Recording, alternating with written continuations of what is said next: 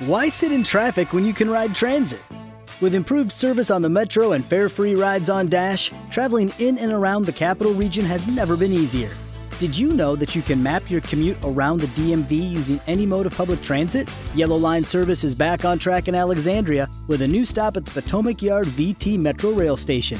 Getting around Northern Virginia has never been easier. Leave the car keys and stress at home and hop on a train, bus, or bike. Plan your trip at novarides.org.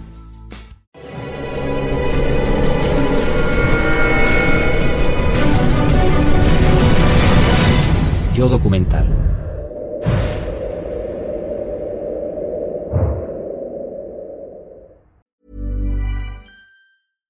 ACAST recommends podcasts we love. I'm Sheila Shoiga, the host of Ready to Be Real, which features thought leaders like Dr. Joe Vitale and Nejwa Zabian, along with those who have extraordinary stories to tell. And I also speak to experts on topics as varied as sleep, relationships, aging, folklore, grief, sex, and spirituality. So, for honest and compelling conversations, new episodes of Ready to Be Real release every week, wherever you get your podcasts. ACAST is home to the world's best podcasts, including the critically acclaimed West Cork and the one you're listening to right now.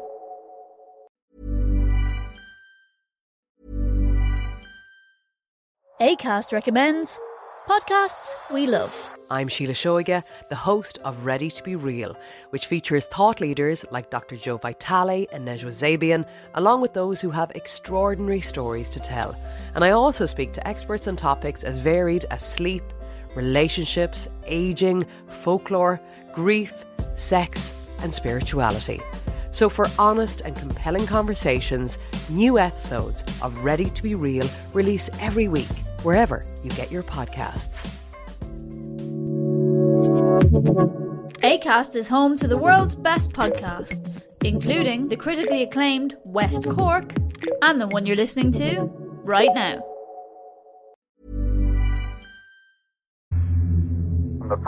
La autopista está llena de espectadores que esperan ver al presidente.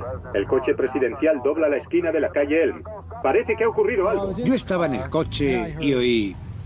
¡Bang! ¡Bang! ¡Bang! Más o menos así. 22 de noviembre de 1963. Love Field, en Dallas, Texas.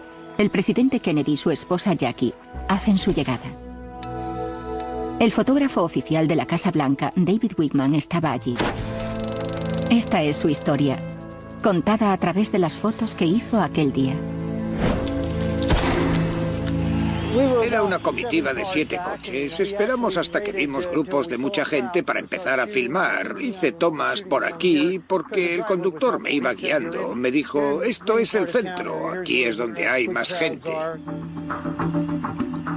Atento a cualquier cosa que pase, que alguien le entregue una rosa, que le tire un huevo, cualquier incidente similar y gira la manivela a tope. A cada escena que filmaba la giraba a tope por si ocurría algo imprevisto. Rumbo a la plaza Dili, Wigman y la comitiva abandonaron la calle Main, entraron en la calle Houston y después giraron a la izquierda hacia la calle Elm. Fue en esta calle, al pie del almacén de libros escolares, y enfrente del infausto montículo de hierba, donde las balas alcanzaron a un presidente y donde la historia sufrió un vuelco. Noté el tercer disparo, sentí una presión en la cara. Me di cuenta de que no era un petardo y pensé que sería mejor adelantarme corriendo. El coche no iba muy rápido, así que bajé del coche y eché a correr a toda prisa. Encendí la cámara pensando que ella grabaría al menos lo que iba viendo, porque no había nada concreto que grabar. Entonces vi a personas tiradas en el suelo. Dos grupos. Filmé uno y me paré porque tenía que enfocar. Me descolgué la cámara e hice una toma fija mirando por el visor a unas personas. Luego me moví y enfoqué a un hombre y un niño. Después no vi nada más que filmar. Ha ocurrido algo en la ruta de la comitiva. Repito, ha ocurrido algo en la ruta de la comitiva. A John Fitzgerald Kennedy lo llevaron al hospital Parkland, donde murió a la una de la tarde por impacto mortal de bala en la cabeza. En menos de una hora, tras una intensa búsqueda, se detuvo a Lee Harvey Oswald, de 24 años. Oswald trabajaba en el almacén de libros, desde donde, según dicen muchos, salieron los disparos. Pero Oswald nunca tuvo la oportunidad de ser juzgado por el crimen. Fue asesinado por Jack Ruby dos días después del asesinato del presidente.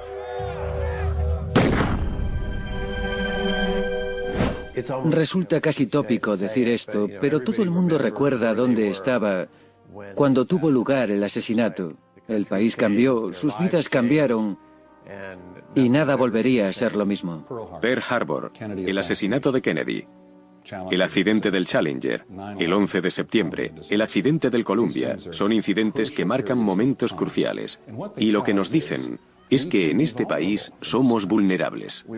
Estábamos en plena Guerra Fría, con el movimiento pro derechos civiles y en la antesala de la Guerra de Vietnam. El liderazgo de nuestro país quedó interrumpido por la bala de un asesino. El debate aún no ha terminado. ¿Quién mató a John Kennedy? ¿Fue Lee Harvey Oswald el único asesino, como declaró la investigación oficial?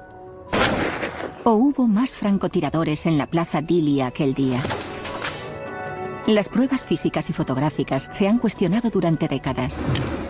Unos dicen que los disparos los hizo un solo tirador desde el almacén de libros, disparando al presidente por detrás.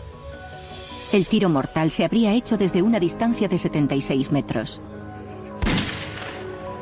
Otros sostienen que las pruebas físicas indican que hubo otro asesino que le disparó de frente. Este hipotético tirador aguardó tras una valla, en el funesto montículo de hierba. ¿Existen imágenes de alguno de esos tiradores? Lo que vamos a hacer es reconstruir lo ocurrido el 22 de noviembre de 1963. Todos conocéis vuestro cometido. Interpretaréis Sabemos una cosa con certeza. Wickman no fue el único fotógrafo presente en la Plaza Dili. Se calcula que allí había más de 500 personas aquel día de noviembre. Aproximadamente 30 tenían cámaras. 10 estaban funcionando esos últimos 45 segundos. Pero ¿qué captaron realmente sus cámaras? Y algo quizás igual de importante, ¿qué no captaron y por qué? ¿Qué información contienen sus imágenes? ¿Qué pasó realmente en la Plaza Dili? Hospital Parkland, ha habido un tiroteo. El hospital ha recibido aviso de que les llegará un herido grave de bala. Para investigar las imágenes del asesinato de Kennedy, reescribiendo la historia, reunió a un equipo de expertos investigadores. Gary Mack, analista del asesinato. Mark Waggy, fotógrafo de Dallas.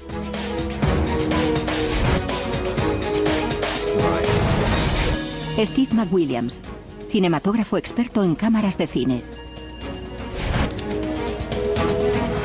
Y el diseñador gráfico Douglas Martin, que reconstruirá informáticamente la Plaza Dili.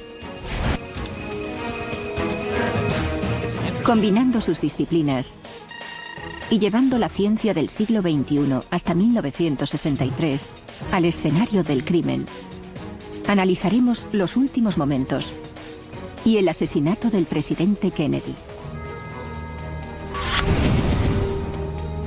Nuestra investigación empieza en la Plaza Dili. La comitiva tuvo que desviarse hacia este pequeño parque de la ciudad, que pronto se convertiría en el escenario de un tiroteo. Lo que suelen decir las personas que visitan Dallas por primera vez es, caramba, qué pequeña es. La Plaza Dili es diminuta. La forma de la Plaza Dili es importante porque es clave en muchos aspectos.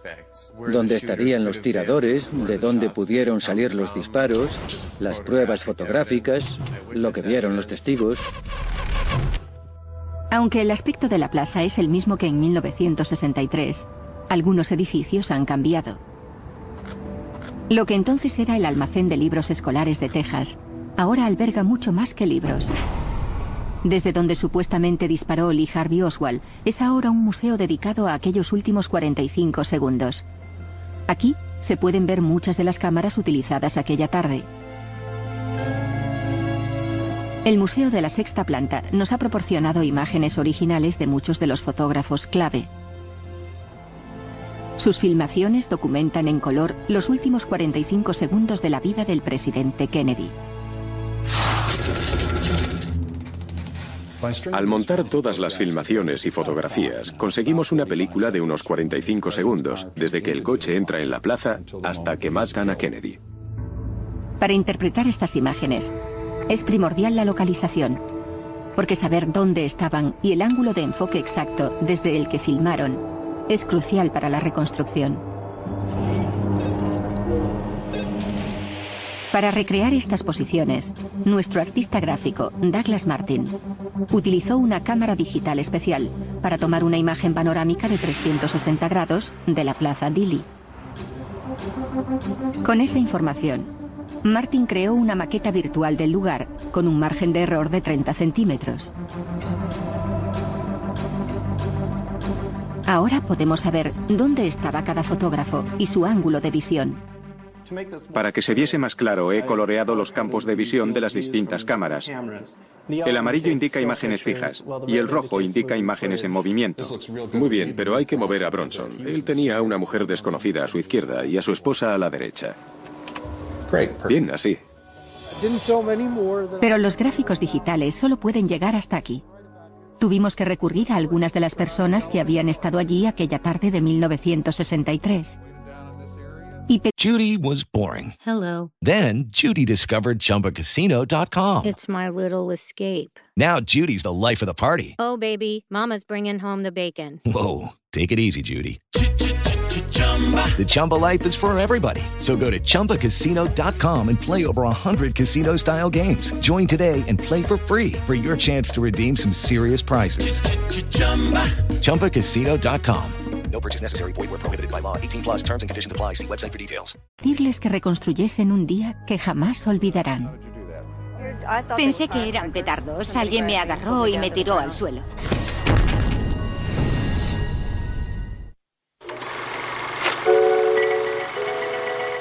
Estas imágenes describen la inocencia. Vestidos de domingo, un nieto que da sus primeros pasos, una hija yendo al colegio. Pero estas imágenes marcan el final de la inocencia para los fotógrafos. Porque lo siguiente que captarían con sus cámaras sería la muerte de un presidente.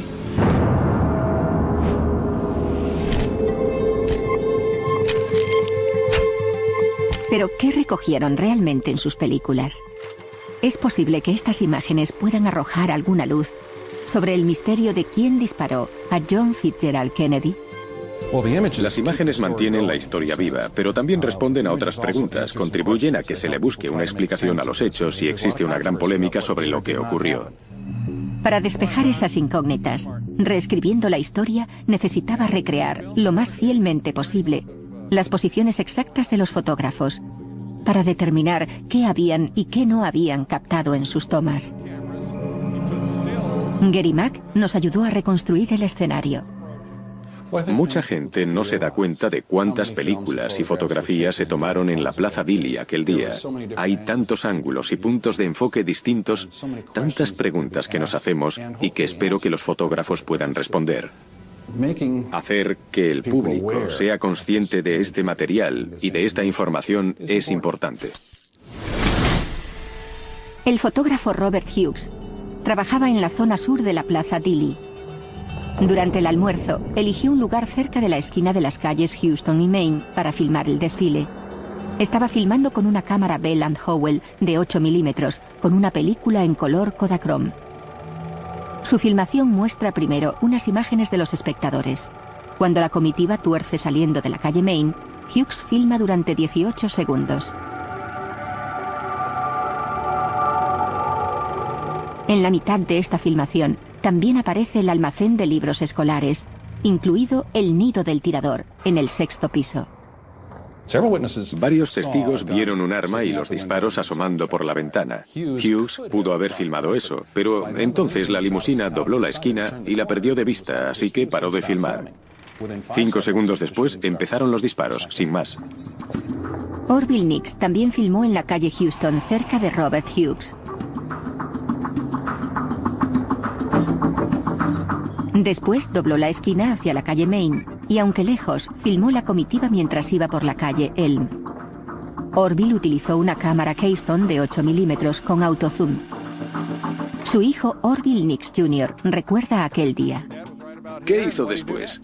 Bueno, la comitiva torció a la derecha en la calle Houston y él empezó a filmar. Filmó dos o tres segundos mientras iban por allí. Pensó que tal vez podría hacer una toma mejor desde allí. Al igual que otros, Orville Nix buscó otro lugar para filmar la comitiva en la calle Elm. No prestó mucha atención hasta que oyó un disparo, un sonido. Cuando lo oyó estaba aquí, se volvió y empezó a grabar. La filmación de Orville Nix nos ofrece una toma del disparo mortal, esta vez en dirección al montículo de hierba, el lugar donde algunos creen que estaba un segundo tirador.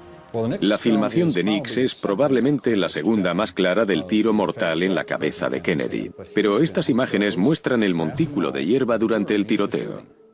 Si la filmación fuese más nítida, quién sabe, tal vez hubiese captado una imagen clara del montículo para saber con seguridad si allí había otro tirador.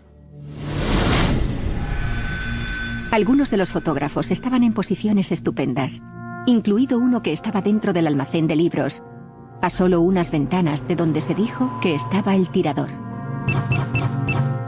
El Sidorman trabajaba en la cuarta planta, dos ventanas más abajo de la sexta. Aunque carecía de experiencia con la cámara de 8 milímetros, Elsie accedió a filmar el evento. Su hijo Jim recuerda la experiencia de su madre aquel día. Tenía la cámara a un lado de la cara. Estaba mirando por el visor. Filmó a la comitiva cuando giró mientras bajaban hacia la calle Elm y se dirigían hacia el triple puente. El temblor de la imagen se debe a que Elsie no pegó el visor de la cámara al ojo. El visor era de esos que hay que pegar al ojo, pero aquello le impedía ver y le molestaba bastante, porque no podía ver lo que deseaba, ya que tenía la cámara delante de la cara. Una buena oportunidad perdida. Estaba en la posición idónea para filmar la limusina mientras recorría la calle Elm. Es la filmación más frustrante de todas. Elsie Dorman fue moviendo la cámara sin enfocar, porque no tenía experiencia. Este ángulo podría haber revelado detalles que quizás hubiesen ratificado o desmentido algunas de las teorías sobre la conspiración. Los árboles que hoy entorpecen la vista eran más pequeños en 1963 y el infausto montículo de hierba era mucho más visible. Pero Elsie sí pudo captar una imagen de nuestros siguientes fotógrafos. La familia Towner de pie en la acera de la calle Elm. Jim Towner sujetaba una cámara de fotos y su hija Tina un tomavistas. Tina Towner solo tenía 13 años en el momento del asesinato. Su padre le pidió que filmase con un tomavistas de 8 milímetros, modelo Sears Tower Zoom. Jim Towner hizo fotos con una Yashica 44 reflex de doble lente. Su lugar de filmación fue la esquina de las calles Elm y Houston. Mi padre me dijo que siguiese a la comitiva al doblar la esquina en vez de mantener fija la cámara. La foto de Jim Towner se tomó justo cuando el presidente salió de la calle Houston. Poco podía imaginar Jackie Kennedy, el horror que tendría lugar solo 10 segundos después. Había gente delante de mí, pero en cuanto pude ver la comitiva a través del visor, seguí al coche mientras giraba, así. Bien. Y cuando solo les vi la espalda, dejé de filmar. La filmación Towner finaliza momentos antes de los disparos. Kennedy ya no estaba de frente y ella no podía verle, así que paró de filmar. Pasado un segundo o dos, ¡bang! El primer disparo. Siguiendo a la comitiva presidencial a lo largo de la calle Houston estaba Phil Willis, de 45 años. Tomó varias fotos en la calle Houston y dos más cuando la comitiva iba por la calle Elm. Desde su enfoque final podía ver el montículo de hierba. Tenía una cámara de fotos Argus Autronic de 35 milímetros. Su hija Linda seguía todos sus pasos. Estábamos frente al edificio del juzgado y mi padre empezó a tomar fotos con una Argus de 35 milímetros.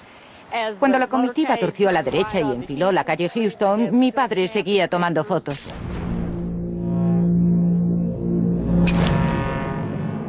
Cuando la limusina giró, estaba más o menos aquí. Había bajado la acera y captó una de las últimas imágenes de Kennedy vivo, desde aquel lugar. En lo que respecta al presidente, esta foto no resulta destacable. Casi no se le ve. Pero hay otros detalles significativos. Porque más allá del coche presidencial, podemos ver con claridad el montículo de hierba. El gran atractivo de la foto de Willis es que si había un tirador en el montículo, tiene que estar en alguna parte. Si observas esta foto durante todos los días de tu vida, quizás veas algo o quizás no. Estuvo muy cerca. Es innegable que la foto de Phil Willis añade otra pieza al misterio del asesinato. Mary Matchmore empezó filmando en la calle Houston y después caminó hasta enfocar su cámara hacia la comitiva que iba por la calle Elm. También tenía una cámara Keystone de 8 milímetros. De nuevo, vemos el coche presidencial recorriendo la calle Houston.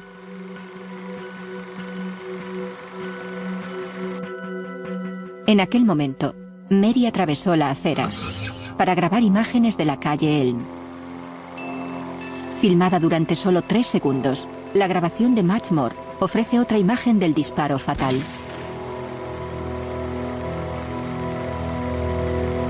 También capta a otro fotógrafo,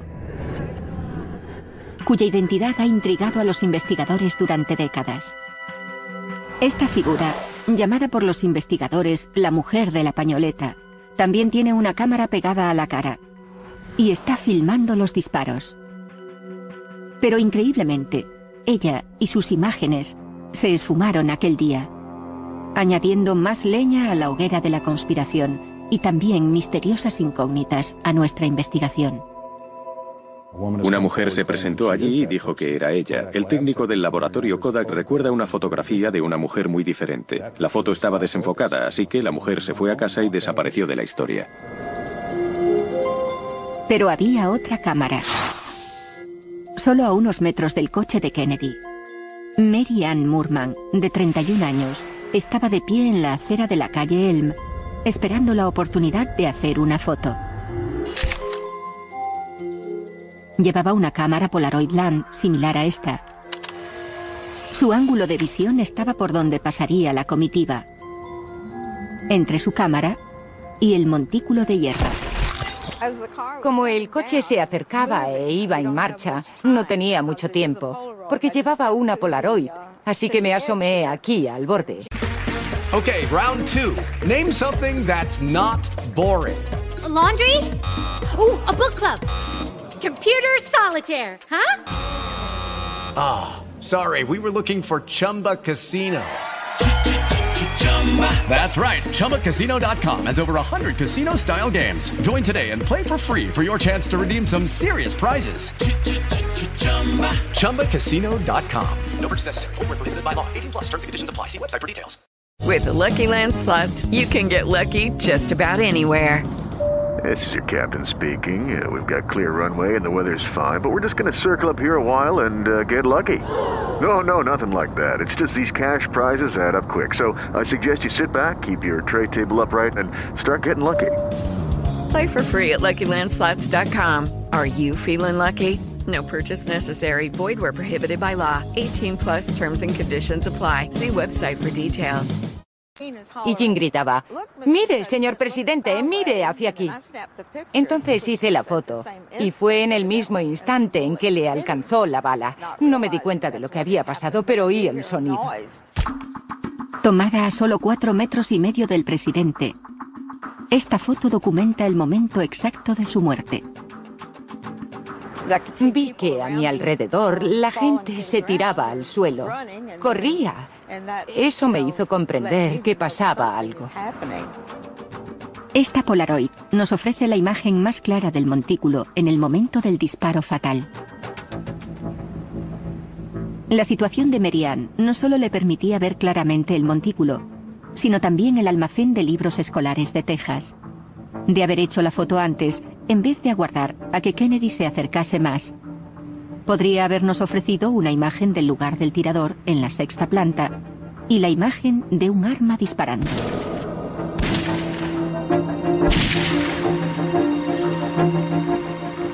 ¿Tendrá esta extraordinaria imagen otras historias que contar? Reescribiendo la historia, debe recrear esta toma y reconstruir la historia.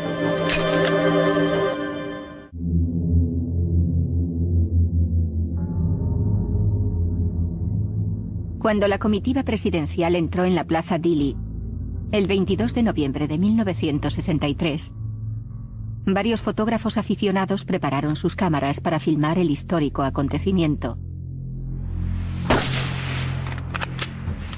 Cuando los disparos resonaron en la plaza y el coche presidencial salió hacia el hospital Parkland, las cámaras siguieron filmando en medio del estupor.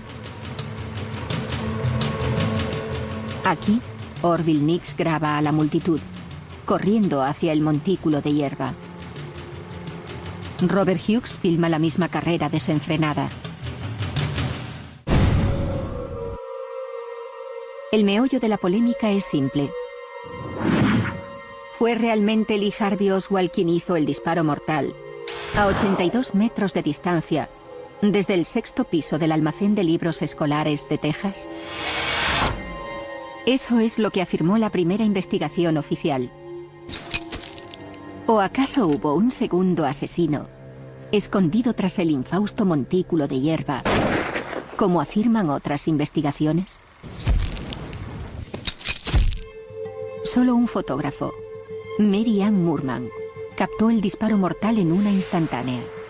Su ángulo de enfoque capta la valla de madera del montículo de hierba. Debido a su clara visión de la zona, su fotografía ha resultado polémica desde el primer día. Sabes, esta es la copia más nítida que he visto en mi vida.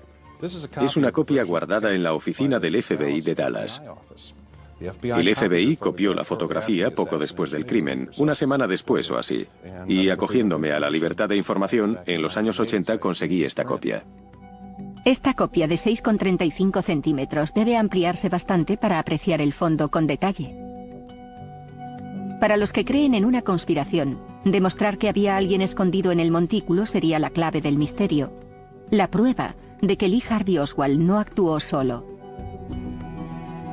Pero ¿qué aspecto tendría el segundo tirador a través de esta cámara? ¿Estamos buscando el elemento correcto en el lugar adecuado? Marian Moorman estaba aquí. Lo que vamos a hacer es reproducir su foto. Muy bien.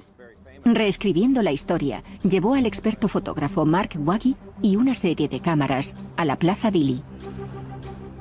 Hoy tenemos más o menos la misma luz que en 1963. Sí, lo que es estupendo para Será la prueba. genial para hacer esta prueba. Después situamos a tres figurantes en las escaleras y a un tirador de cartón detrás de la valla de madera, para simular dónde pudo haberse escondido el hipotético tirador en 1963. Después tomamos fotos con una cámara exactamente igual a la de Moorman. Y para ver qué habría captado un aparato más sofisticado, también hicimos fotos con una cámara de 35 milímetros y una película similar a las que había en aquella época. Tras revelar los negativos, reescribiendo la historia comprobó los resultados en el estudio de Mark. Primero, examinamos nuestra nueva imagen de la Polaroid. El negativo Polaroid. Aquí está la imagen Polaroid impresa. Podría ampliarse, por supuesto. Pero este es el tamaño original de la cámara. Al contrario que la original, la nuestra no ofrece dudas. Colocamos a un tirador en la sombra. Su silueta se ve claramente, pero no se aprecian detalles. Pero en la foto de Moorman no se aprecia ninguna silueta definida. Es cierto que el entorno del montículo de hierba ha cambiado algo con el tiempo, pero no demasiado. ¿Por qué no habría de captar la cámara de Moorman al tirador? Por desgracia para la historia, Aquella cámara y aquella película no pudieron captar una imagen clara. Está impresa. No tenía negativo, pero es de 3.000 asa, así que tendría acumulaciones de plata del tamaño de New Hampshire, probablemente. Además operó todo el tiempo con diafragma reducido, así que enfocaba de delante a atrás con profundidad de campo. Pero cuando reduces el diafragma disminuye la capacidad de resolución de la lente y pierdes nitidez. Claro.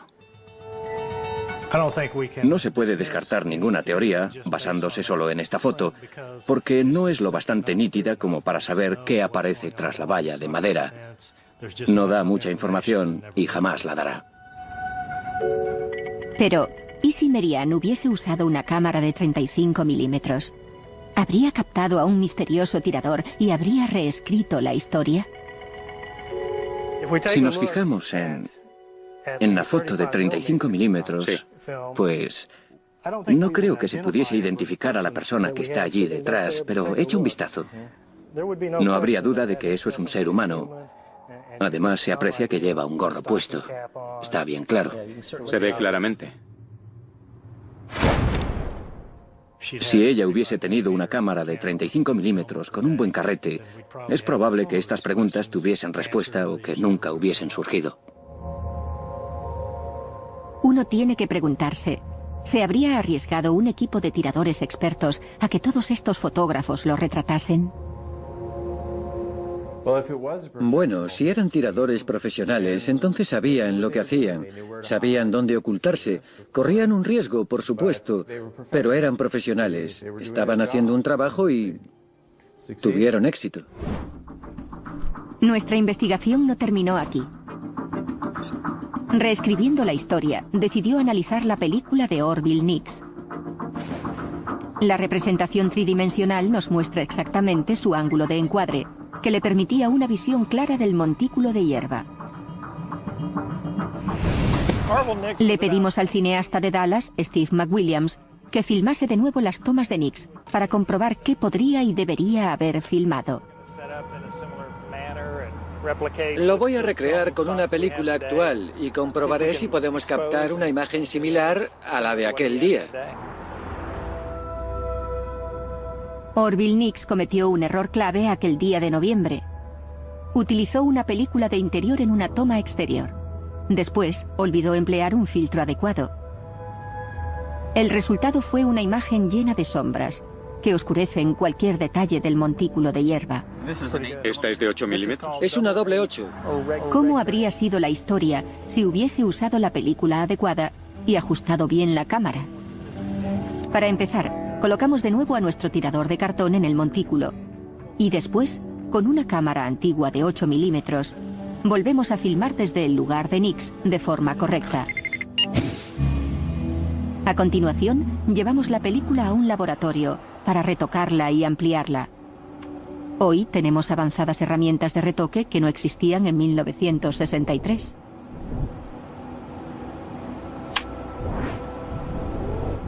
Pero, ¿podría haberse visto más si la filmación de Nix se hubiese hecho correctamente? ¿Podremos ver ahora los detalles que hay en las sombras del montículo de hierba, inapreciables en el original?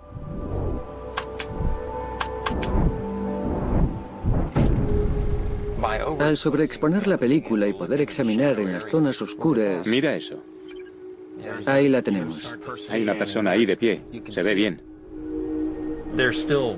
Pero aún hay zonas que tras observarlas no sé si es una persona o una sombra. Y yo estuve allí filmando, pero es, es difícil asegurarlo. Aunque creo que cuando pasas la imagen en movimiento se ve más información. Se consigue información adicional. De nuevo, cuanto más se estudian las circunstancias del asesinato de Kennedy, más se da cuenta uno de por qué sigue siendo un misterio. Si Orville Nix hubiese ajustado su cámara correctamente, quizás habría captado lo que ocurría en las sombras del montículo de hierba. Por desgracia para la historia, y tal vez por suerte para el tirador oculto, Nix usó la película equivocada, sin un filtro adecuado. Pero Nix sí logró captar algo. ¿Puedes pararla ahí? Lo más interesante es que pese a las sombras, se puede ver a Abraham Sapruder y a su secretaria de pie, mientras él filma las que serían sus famosas imágenes. Pero aunque visten ropa oscura, se aprecia el color de la piel.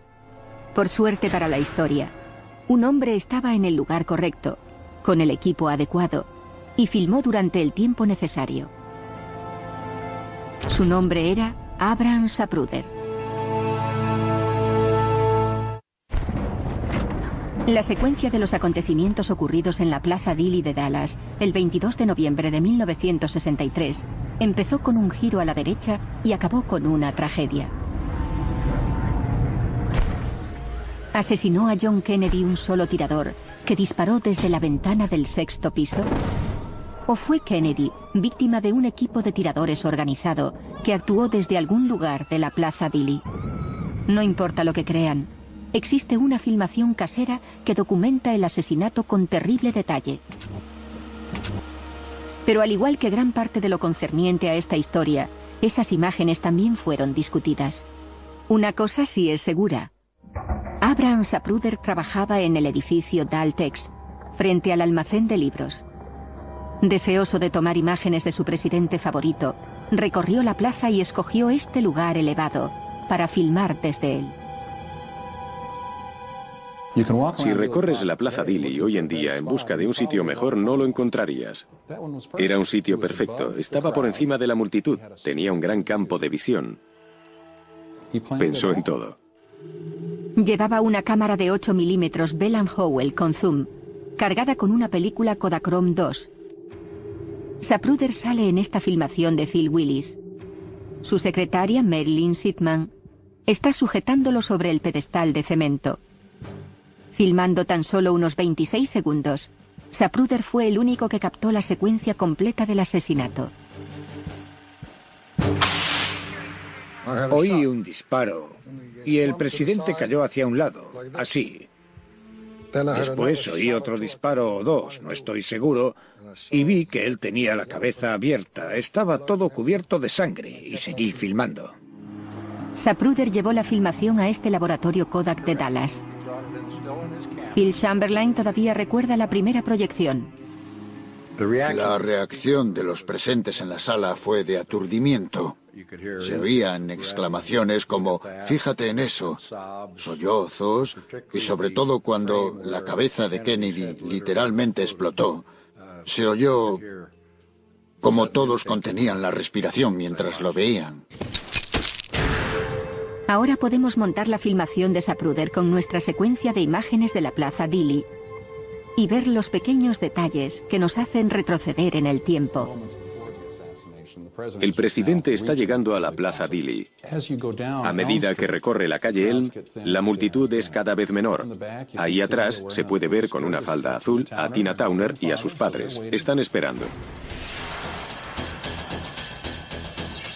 Y Sapruder está filmando porque no sabe qué esperar. El primer coche que ve cree que es el del presidente y empieza a filmar. Aquí se ve a Willis que ha bajado de la acera y está haciendo una foto.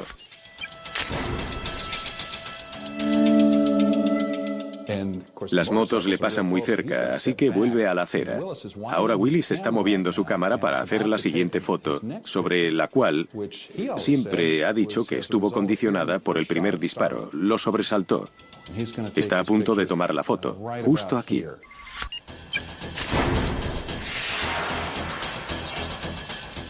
A medida que el coche sigue por la calle, veremos a la mujer de la pañoleta.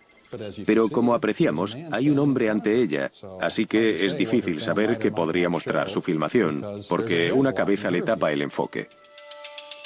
Ahora va a entrar en cuadro Jim Hill. Y ahí está Mary Moorman con su cámara Polaroid. No puede ver bien a Kennedy porque Jackie le tapa la cabeza. Pero ahora la cabeza de Kennedy queda en su campo. Va a hacer la foto y clic. El momento del disparo mortal. Gary, esto es justo después del asesinato. Mira a estos dos tipos, nunca me había fijado en ellos. Sí, corren hacia el este, están huyendo. Segundos antes, durante los disparos, estaban justo en la línea de tiro, al menos del edificio, así que ahora corren para salir de ahí. Y aquí está la limusina acercándose al triple puente. Sapruder está a punto de dejar de filmar. Pero si hubiese seguido filmando solo un poco más, habría podido captar el montículo de hierba y la valla donde algunos creen que se ocultaba un segundo tirador. Sabes, Gary, si hubiese movido dos centímetros, habría filmado esa valla de madera y podría haber cambiado la historia. Habría aclarado todas las incógnitas o habría suscitado muchas más.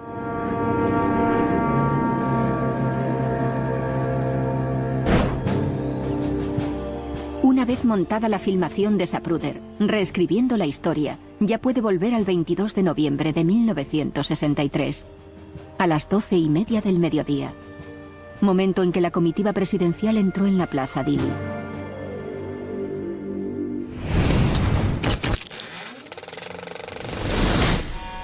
El funesto recorrido de John Kennedy por la Plaza Dili duró solo 45 segundos. Prácticamente cada segundo fue grabado por alguna de las cámaras presentes. Gary, ahora que has visto las fotos y su ángulo de enfoque, ¿qué opinas de todo esto? Es impresionante verlo gráficamente, ver gran parte de la Plaza Dili cubierta por filmaciones y por fotos. Qué oportunidad única de retroceder en el tiempo gracias al ordenador para tratar de imaginar lo que ocurrió. Nuestra reconstrucción final nos lleva a algunas interesantes conclusiones. Primera, que gran parte de la Plaza Dili quedó cubierta fotográficamente durante los 45 segundos críticos. Pero los dos lugares principales de donde podrían haber procedido los disparos no están bien documentados. El montículo de hierba no se ve bien porque la cámara no lo captó o porque la fotografía está demasiado borrosa. La ventana del sexto piso se fotografió antes, pero no en el momento de los disparos. ¿Y qué pasa con las áreas que no captó nuestro mosaico fotográfico? En ellas se incluye el edificio Daltex, el lado oeste del almacén de libros escolares de Texas y las últimas plantas del edificio de la County Records, todos habrían proporcionado a un tirador un blanco perfecto. Pero no importa de qué dirección procedió la bala. El disparo mortal quedó plasmado en película. Pero se lo advertimos. La escena es terrible. Lo que a veces olvidamos es que es el asesinato de un ser humano, de un líder. Cuando estudias la filmación, tienes que abstraerte de lo que está ocurriendo, porque si no, tienes que pararte a pensar en lo que significa.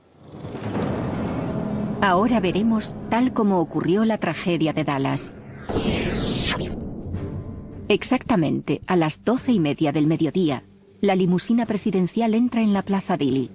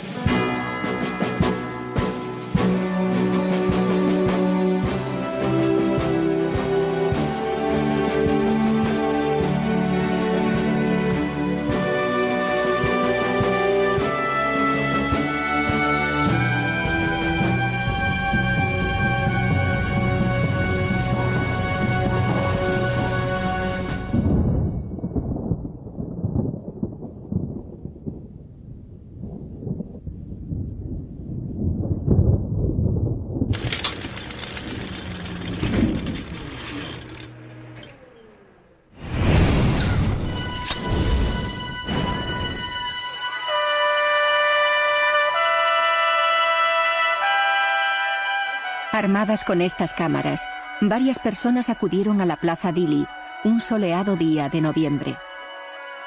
Las imágenes que grabaron todavía nos obsesionan.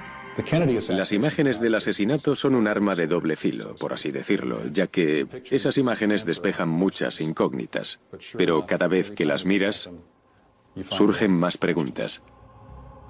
Para mí es como un rompecabezas. Cuando está todo esparcido por el suelo, no te haces una idea de él, pero cuando unes algunas piezas, ves la imagen. Creo que es lo que ocurrirá en este caso. Pero ateniéndonos a lo bien documentada que estaba la Plaza Dili aquel día, se llega a una inevitable conclusión. Si hubo una conspiración de varios tiradores, entonces no solo la ejecutaron brillantemente, sino que sus miembros tuvieron una suerte increíble. Ellos y sus disparos han estado impunes durante 40 años. Quizás en alguna parte, en algún baúl, en algún rollo de película, exista una imagen que podría proporcionar la última pieza del rompecabezas. Mientras tanto, estas fotografías conservan el recuerdo de una época en la que un presidente podía recorrer las calles soleadas en un coche descubierto. Un viaje cuyo destino final fue la inmortalidad. Las imágenes del asesinato son significativas porque son como un viaje en el tiempo. Nos devuelven al 22 de noviembre de 1963. Pero no podemos detener la filmación, así que presenciamos la crueldad y el espantoso asesinato de un presidente. Y eso nos ha obsesionado hasta hoy en día.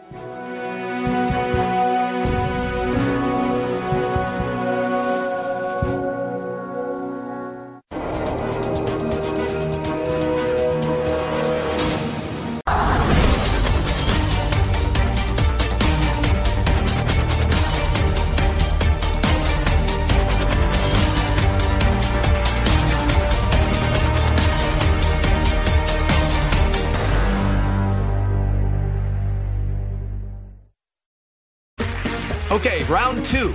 Name something that's not boring. A laundry? Ooh, a book club. Computer solitaire, huh? Ah, oh, sorry, we were looking for Chumba Casino. That's right. ChumbaCasino.com has over 100 casino style games. Join today and play for free for your chance to redeem some serious prizes. ChumbaCasino.com. No purchase necessary. Full prohibited by law. 18 plus terms and conditions apply. See website for details.